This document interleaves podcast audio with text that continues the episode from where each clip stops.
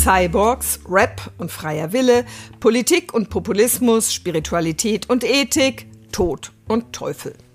Ein Podcast mit Menschen, die was zu sagen haben. Hier ist Erleuchtung garantiert. Ich bin Dorothea Lüttekens, Religionswissenschaftlerin an der Universität Zürich und sitze hier mit einem Kollegen von mir, der eben was zu sagen hat, zusammen. Sie kennen den schon, Ralf Kunz von der praktischen Theologie. Und Ralf, wir sitzen hier, weil wir beschlossen haben, wir wollen mal übers Alter reden. Jawohl. Bevor, du meinst, bevor wir ganz alt werden. Ja, ja, das, das wäre jetzt schon meine erste Frage mal an dich. Fühlst du dich manchmal schon alt? Ja, in der Regel morgens und spät nachts. Das heißt, wenn ich ganz müde bin und aufstehen muss und wenn ich ganz müde bin und ins Bett will. Wie ist das denn hier bei uns in der Runde? Also Charlotte, Charlotte macht unseren Instagram-Account. Fühlst du dich manchmal schon alt? Ja, ich fühle mich manchmal schon alt. Ich bin zwar erst 25 Jahre, aber gerade wenn man sich mal nicht so gut fühlt, wenn man ein bisschen am Kränkeln ist, wenn dann vielleicht auch andere Dinge belasten, die globale Situation oder zum Beispiel während der Corona-Zeit, da hat man sich schon manchmal alt gefühlt. Und du, Andi, du bist eigentlich jemand, der so aus meiner Sicht quasi im soliden Mittelalter ist. Höchstens, wenn nicht im frühen Mittelalter. Ja, ich fühle mich manchmal auch im frühen Mittelalter. Ich fühle mich auch öfter alt jetzt, aber eben weil ich, wenn ich halt Leute mit 25 sehe, komme ich mir alt vor. Das ist, glaube ich, immer mit wem man sich vergleicht und mit was man so, wie man sich selbst wahrnimmt als junger Mensch und dann irgendwann merkt man, man ist eben nicht mehr richtig jung und ist man dann schon alt oder ja. noch nicht. Also und eben gepressten, ne? Also ich bin zwar noch äh, geht noch, aber es fängt schon an. Ist furchtbar. Andi, ich habe dir die Therapie. Du kannst wechseln auf Geriatriepfleger und du fühlst dich super jung. Aber gepressten ist ein großartiges Wort, oder?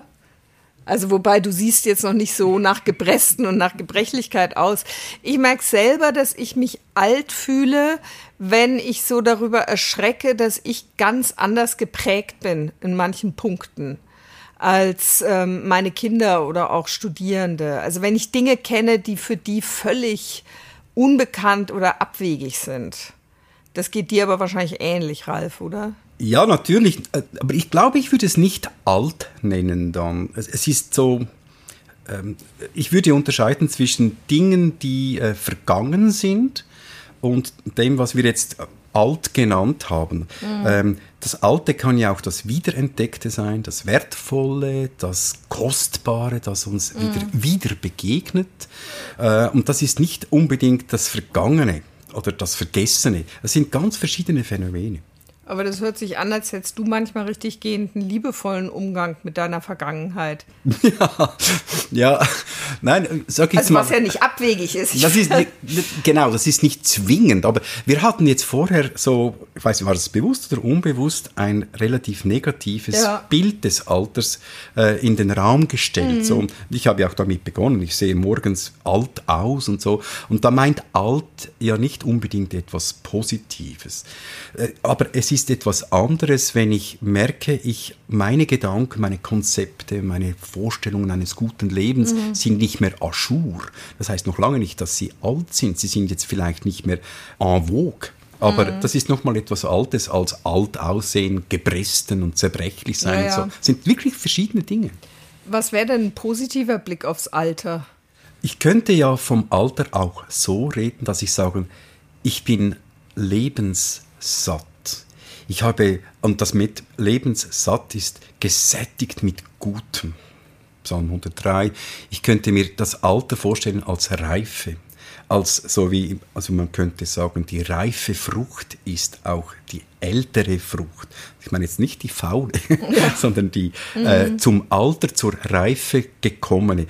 Ähm, in der Regel spricht man in der Kultur dann von der Weisheit, von der mhm. Altersweisheit. Und auch die Verehrung der alten Menschen kommt natürlich daher, dass sie zu einer Reife gelangt sind. Und auch die alte Haut, die faltig ist, wunderschön. Äh, der alte Körper ist eigentlich auch etwas Schönes. Und erst recht die alten Gedanken und die alten Lieder, sie klingen, sie haben Gewicht, sie haben Bedeutung. Das wäre für mich eine schöne Altersvorstellung. Und das ist dann aber eine Altersvorstellung sozusagen auf die man hinblickt? Weil wenn du das so beschreibst, merke ich, also da fühle ich mich noch nicht alt. Also es würde mich eher erschrecken, wenn ich das Gefühl hätte, ich fühle mich jetzt lebenssatt. Ja, genau. Also das Lebenssatt ist natürlich ein Phänomen, das erhoffen wir uns, ist ein, ein Altersideal. Etwas anderes ist, wenn man sagt, ich bin lebensmüde. Das kann einen immer treffen. Mhm. Und äh, wir hatten vorhin von Corona und von einer Krisensituation. Mhm. Und wenn man dann sich alt fühlt, meint man in der Regel, ja, ich bin lebensmüde und nicht lebenssatt. Mhm. Klar. Und das mit der Weisheit ist ähnlich. Also wenn du jetzt heute Morgen äh, mir sagst, hey Ralf, ich bin sowas von weise. Ich bin so reif. Äh, dann würde ich auch ein bisschen an deiner hm, Zustandszweifeln. Das ist ja vielleicht nicht etwas, was man sich selber zuspricht, sondern was einem zugesprochen wird. Mm, ähm, ich hänge jetzt so an mehreren Sachen. Das eine ist das Stichwort, du sagst, deine Vorstellung vom guten Leben ist vielleicht nicht mehr Aschur. Das andere, was ich natürlich schon noch spannend fände, mit dir darüber re zu reden, was wir ursprünglich ja auch vorhatten, inwiefern hast du eigentlich über das Alter geforscht? Also was beschäftigt dich da? Und dann schon auch noch mal die Frage, inwieweit verändert sich das Bild vom Alter? Jetzt hast du mir eine schöne Auswahl, einen Früchtekorb gegeben. Genau, du darfst entscheiden, womit du anfängst. Okay, nehme ich mal den knackigsten Apfel. Was habe ich geforscht?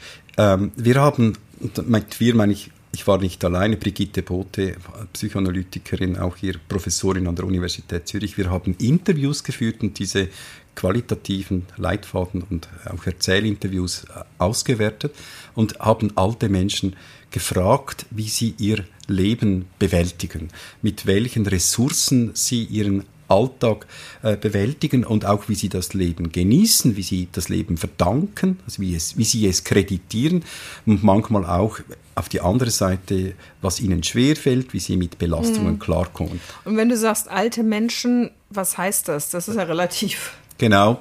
Also wir haben uns sozusagen an die Lebenswelt mhm. gehalten, Menschen in einem Alters, in einem Pflegeheim. Mhm. Das heißt, sie haben nach der Berufsphase in diesem Alter, das man gerontologisch das dritte Alter mhm. nennt und noch nicht im Terminal-Palliativ äh, Pflegephase, sondern in den 20, 25 Jahren, die uns in den letzten Jahrzehnten geschenkt worden sind durch die längere Lebenserwartung und viele Menschen in Altersheim und Pflegeheimen äh, noch einige Jahre damit verbringen. Das heißt, es fängt so ungefähr an mit 70 oder mit 80?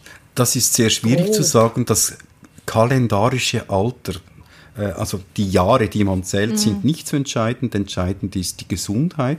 Mhm. Also wie rüstig ist jemand und das kann differieren. Und dann kann man sagen, es gibt Menschen, die sind im dritten Alter von 65 bis 90 bis 100 und andere sind sozusagen schon mit 55, je nach Lebensumständen, ja. schon mit 50, ja. eigentlich so in einem dritten Alter. Mhm. Ja, und was war denn das, was dich am meisten überrascht hat oder was dich bis jetzt noch vielleicht beschäftigt an den Antworten? Das Überraschendste ist, dass hohes Alter vielfach verbunden ist mit Glück und Zufriedenheit. Also es gibt eine erstaunliche Zufriedenheit. Die Glückskurve ist nicht so, dass man sagen könnte, äh, je älter, desto unglücklicher oder mhm. unzufrieden oder verbitterter. Im Gegenteil, viele Menschen werden vor allem auch gegen den Tod, das geht sogar noch weiter, es gibt Studien, die zeigen, dass die Sterbensangst, auch die Todesangst abnimmt, je näher der Tod kommt, dass es sogar Glücksgefühle gibt. Und das ist schon sehr erstaunlich. Also es ist, finde ich, vor allen Dingen sehr, also beglückend ist jetzt vielleicht zu viel gesagt, aber ähm, es hat was Tröstliches und irgendwie was Aussichtsreiches. Und dann, dann kommt aber doch einem sofort die Frage, wie kann man sich jetzt, also in, in, unserem Alter, weiß nicht, ob vielleicht schon als 25-Jährige, wobei auch da kann man in Lebenssituationen kommen, wo der Tod relativ bald kommen kann, bis hin eben über andisolides oder frühes Mittelalter oder unser Alter. Wir sind jetzt noch nicht im Pensionsalter, aber wir gehören jetzt auch nicht mehr zu den Jungspunden der Fakultät. Also wie könnten wir denn in diesen unterschiedlichen Lebensphasen, oder gibt es Möglichkeiten in diesen unterschiedlichen Lebensphasen, sich eigentlich darauf vorzubereiten oder sich so im Leben zu sortieren, aufzustellen, dass die Chance eines glücklichen hohen Alters wahrscheinlich wird? Ja, das, da würde ich jetzt mal grundsätzlich bejahen. wenn man entwicklungspsychologisch argumentiert, das hat also mit Erik Erikson oder, oder Havikhorst, also wie alle mhm. diese Leute heißen, äh, und die reden ja von Lebensaufgaben. Mhm. Das heißt, wir haben ständig durch unser Älterwerden neue Lebensaufgaben, die sich uns stellen müssen. Von Kind zum Jugendlichen, zum Jugendlichen zum Erwachsenen, äh, Abschiede verarbeiten. Äh, wir müssen neue Heimaten erobern. Wir müssen Abenteuer bestehen. Wir haben unterschiedliche Krisen. Adoleszenz ist ein, eine Art Moratorium, ein soziales, und um eine neue gesellschaftliche Rolle zu finden. Den Ganz Satz habe ich jetzt schon akustisch nicht verstanden. Adoleszenz? Adoleszenz Adoleszenz. Also ja, also die, das Jugendalter. Das ist das Jugendalter. Ja. Genau, und dann gibt es natürlich die klassische, die Pensionierung, das heißt, mhm. was uns jetzt dann bevorsteht und vielleicht kommst du auch in den nächsten Jahren einmal auf die Idee, was kommt jetzt da auf mich zu, mhm. wenn ich nicht mehr Dekanin, wenn ich nicht mehr Professorin bin. Also das ist auch eine neue, eine Lebensaufgabe. Und so sind wir immer ständig daran, diese Übergänge zu bewältigen. Und es mhm. gibt dann vielleicht längere Phasen in unserem Leben. Man könnte von einem sommerlichen Hochplateau sprechen. In dieser Phase sind weniger Übergänge zu bewältigen. Aber am Anfang und am Ende des Lebens nehmen sozusagen die Krisen wieder zu. Mit anderen Worten, das sommerliche Hochplateau ist die Gelegenheit, sich auf die letzten großen Krisen vorzubereiten. Die ja, und jetzt ist die Frage, wie? Also das Bild habe ich gern, dass ich noch im sommerlichen Hochplateau, also Klimakrise jetzt mal äh, kurz verdrängt, ja. dass ich mich da noch befinde, finde ich ja großartig. Nur die Frage ist ja, was heißt es jetzt? Die Alten haben von der Sterbenskunst geredet. Mhm. Was heißt Morier. die Alten? Die Alten. ja, schön, ja, genau. Also früher, also sagen wir jetzt mal Mittelalter bis in die Neuzeit mhm. hinein gab es so etwas wie eine Kultur, dass man über das Sterben nachdenkt. Die Schreckensvorstellung war, dass einem, ein jäher Tod einem ja. sozusagen herauswirft und man keine Gelegenheit hat, sich auf diesen letzten Übergang vorzubereiten. Das ist eigentlich spannend, weil die meisten Menschen heute in unserer Gesellschaft wünschen sich ja, dass sie ganz schnell sterben, am besten im Schlaf. Ganz also genau. Am liebsten, keine Vorbereitung. Ja, keine absolut. Die meisten Menschen würden sehr gerne gesund sterben und so ohne etwas zu mhm. spüren. Und das ist genau das Gegenteil. Äh, von dem, was früher die Schreckensvorstellung war. Weil die Idee war, dass man diese letzte Reise, dass man mhm. die gut vorbereitet antritt, dass man sozusagen äh, Reserven hat, dass man Proviant, geistigen Proviant mhm. mitnimmt, dass man sich äh, auch vorbereitet auf Prüfungen, die noch kommen, die man noch nicht kennt, zumal dieser letzte Übergang ein entscheidender Unterschied zu allen anderen Übergängen hat. Wir wissen nicht, was jenseits dieses Übergangs ist. Es ist noch niemand von den Toten zurückgekehrt, es sei denn, man äh, habe einen christlichen Glauben und halte sich an den einen Christus, aber es ist noch niemand von den Toten zurückgekehrt und kann dir sagen, was äh, dich mhm. jenseits dieser Grenze äh, erwartet. Und um diese Angst zu bewältigen, die mögliche Angst, oder um diese Unsicherheit auch umzuwandeln, zu reframen in eine Freude auf das, mhm. was noch kommt, braucht es Zeit, muss man lesen, muss man sich beschäftigen, vertiefen, philosophieren mhm. und theologisieren. Was würde das heute heißen? Geht ja in zwei Richtungen. Also ist das eigentlich immer noch ein Rezept für eine Generation wie die unsrige oder womöglich die Jüngeren? Und viele Menschen haben ja wahrscheinlich weniger den Horror davor, dass etwas danach kommt und was danach kommt, als vor dem Nichtsein, also vor dem absoluten Ende. Ja, das, das ist jetzt, ja, du merkst, ich komme hier ins Stammeln, weil ich nicht ganz sicher weiß, für wen ich hier oder wenn ich mir hier innerlich vorstellen soll. Stell dir verschiedene. Ja, verschiedene genau. Menschen also man vor. muss vermutlich hier mit Typologien arbeiten mhm. und sagen, es gibt Menschen, die fürchten sich fürchten sich vor diesem Nichts, mhm. weil sie in irgendwo, vielleicht in ihren Albträumen, etwas davon spüren, was es heißt, komplett allein zu sein. Es mhm. geht nicht um das Nichts, das können mhm. wir uns gar nicht vorstellen, mhm. sondern es geht um die Fantasie, dass ich total isoliert bin und das ist die Hölle. Mhm. Und es gibt Menschen, die das spüren und äh, die, für sie ist es ein Trost zu wissen, dass man auch im Tod nicht allein ist. Man kann nicht tiefer fallen als nur in Gottes Hand, heißt es in einem schönen Kirchenlied. Mhm. Diese Vorstellung, in, hineinzufallen in etwas Wunderschönes, in einen Ozean der Liebe, was immer mhm. da für Bilder. Für andere Menschen ist es überhaupt kein Problem zu sagen, ja, dann ist halt nichts mehr, ähm, weil sie mit diesem Nichts etwas anderes verbinden, eine Ruhe, eine Stille, die sie dann sozusagen tröstet. Es ist für sie nicht tröstlich, die Vorstellung, dass sie weiter existieren, ja. sondern es ist für sie tröstlich, dass sie Schluss ist. Äh, das Schluss ist. Und zu sagen, das eine sei falsch und das andere mhm. richtig, ist so oder so eine sehr dumme Idee. Und die Frage ist nun, du hast ja gefragt, was es für heute heißt. Mhm. Ich glaube immer noch, da bin ich überzeugt, dass es sich lohnt, mit diesen Fragen auseinanderzusetzen, mit anderen Menschen darüber zu sprechen, sich zu vertiefen, darüber zu lesen, weil es einen inneren Reifungsprozess voranbringt, eine innere, vielleicht auch eine Freude, sich mit, äh, mit solchen Dingen auseinanderzusetzen. Und solche letzten. Dinge heißt? Die letzten Dinge, die letzten ja. Fragen, Sinnfragen.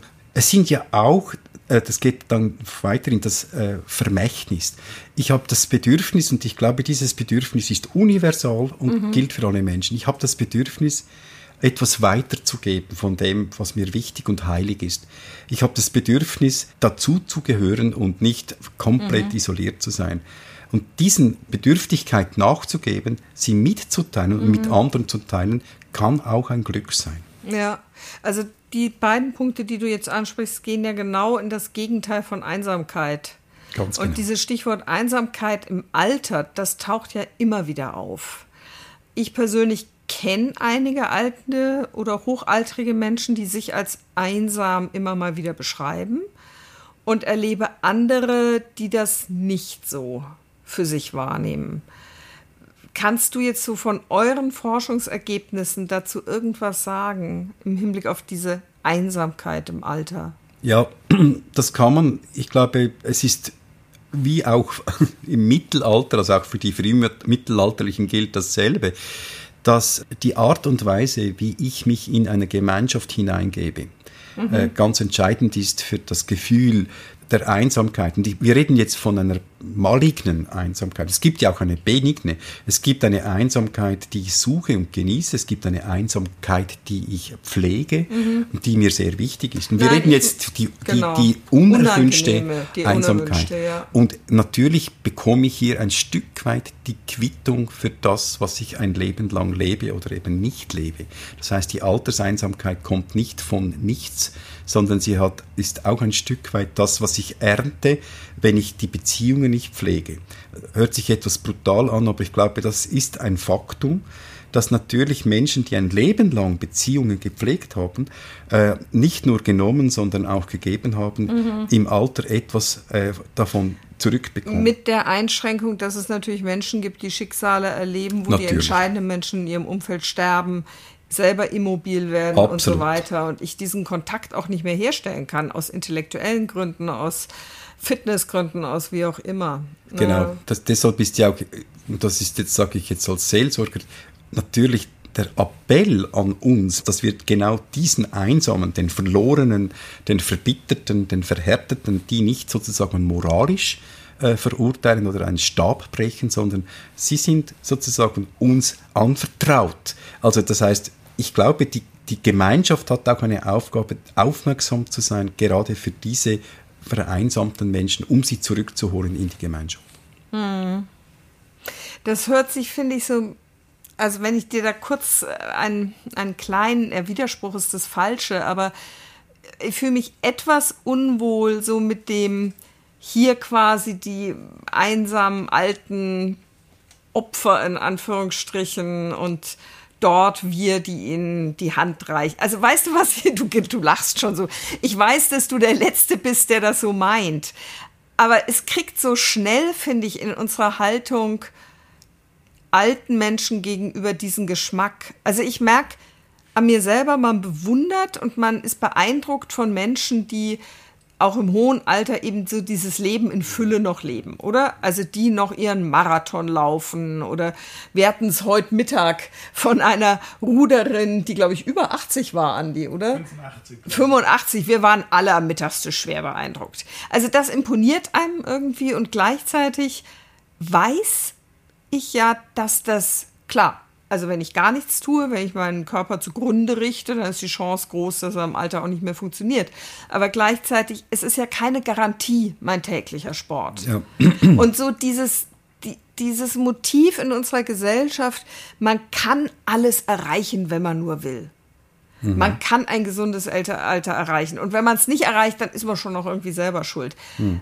Also weißt du, was ich damit meine? Ja, aber du hast ja mit dem Unwohlsein begonnen.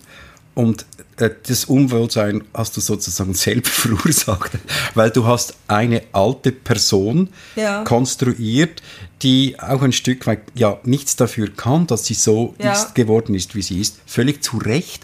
Und die Antwort war, es geht hier nicht um ein moralisches Urteil. Ja. Und da, hier kann ich anknüpfen. Hast du, recht, du hast, ähm, wenn du sagst, es gibt in unserer Gesellschaft ein Positiv-Aging, ein Anti-Aging, wie man es immer nennen will, äh, in dem sozusagen eine Vorstellung davon oder Successful mhm. Aging, dass man erfolgreich und eben bis zum Schluss fit und aktiv sein kann. Mhm. Und die Kehrseite davon ist tatsächlich ein moralisches Urteil. Wer das nicht schafft, ist selber schuld. Hey, mach dein Lach-Yoga mit 98, mhm. dann weshalb machst du kein mhm. Lach-Yoga und, und Altersturnen und Seniorturnen und weshalb, weshalb und so weiter. Ja, ja. Und da kommen, kommen unterschwellig natürlich oder manchmal auch sehr äh, offensichtlich Urteile und eine Haltung gegenüber alten Menschen, die sagt jetzt, äh, du bist selber schuld, wenn. Ja. Und das ist natürlich eine Katastrophe und das ist wirklich eine Katastrophe, menschlich gesehen. Und für mich wäre das nicht, dass wir jetzt eine Art Blümchenwiesengemeinschaft, die super fromm und lieb überall schaut, wo gibt es verlorene Seelen, sondern für mich ist das übrigens ein anderes Wort, eine Solidarität mit denen, die eben nicht successful Aging erleben, sondern etwas anderes. Äh, ja, das kann uns allen blühen, voilà, um bei der Wiese mal kurz zu bleiben. Ja, also man, wir haben 25 bis 30 Prozent Chancen, dass du ab 85 eine Demenz bekommst. Wir haben mhm. Multimorbidität, wir haben mhm. dank den lebensverlängernden äh, Maßnahmen auch eine lange Phase äh, der Palliation und so mhm. weiter und so fort. Das heißt, die wenigsten werden Successful Aging erleben bis zum Schluss und die meisten werden auch etwas schwierigere Phasen. Also das heißt, mhm. wir, das sind nicht nur die erfolgreich Alternden, die Opfer irgendwie pflegen, sondern wir, das sind auch diejenigen, die dann einmal froh sind, äh, wenn die Tochter mhm. kommt, wenn der Nachbar kommt, wenn die Pfarrerin kommt oder was auch immer. Ja, naja. Ralf, zum allerletzten Schluss. Ich komme jetzt auch nochmal auf dein gutes Leben zurück. Deine Vorstellung vom guten Leben, von der du, unterstelle ich dir jetzt mal, vermutet hast, dass sie vielleicht nicht mehr Aschur ist.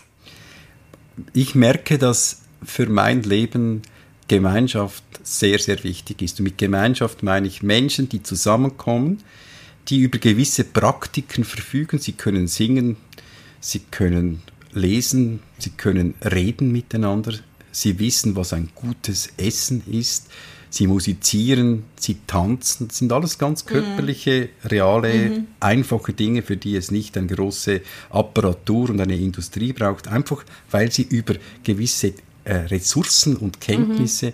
fügen, weil sie Lieder auswendig mhm. kennen, weil sie Gedichte sagen können, weil sie Witze verstehen, mhm. weil sie beten können, weil sie Freude haben am gemeinsamen ja. Leben.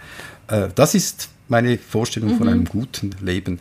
Und ich merke, dass mir etwas Angst macht, wenn ich den Eindruck habe, die Lieder gehen vergessen. Es kann die, äh, die Geschichten, die mir mhm. wichtig sind, kennt niemand. Äh, das, was mir heilig ist, ist anderen nicht mehr heilig. Mhm. Das ist vielleicht etwas, was mir hin und wieder auch etwas Angst macht. Mhm. Das kann ich nachvollziehen. Ich glaube, ich würde es für mich etwas säkularer ausdrücken. Also für mich ist Gemeinschaft kann all das sein, was du genannt hast.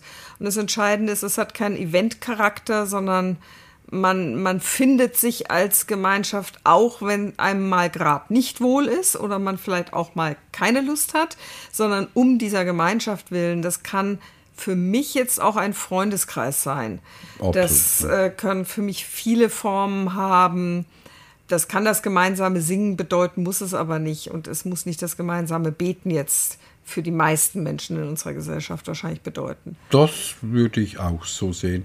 Das, ähm, du hast ja mich ja nach meinem guten Leben ja, ja. gefragt. Nein, nein, das war auch kein Und, Widerspruch. Ähm, ja. Ich glaube, dass wir unsere mhm. Vorstellungen von gutem Leben nebeneinander stellen können, ohne äh, einander vorzuschreiben, was das gute ja, Leben des anderen ist, gehört für mich auch zum guten Leben.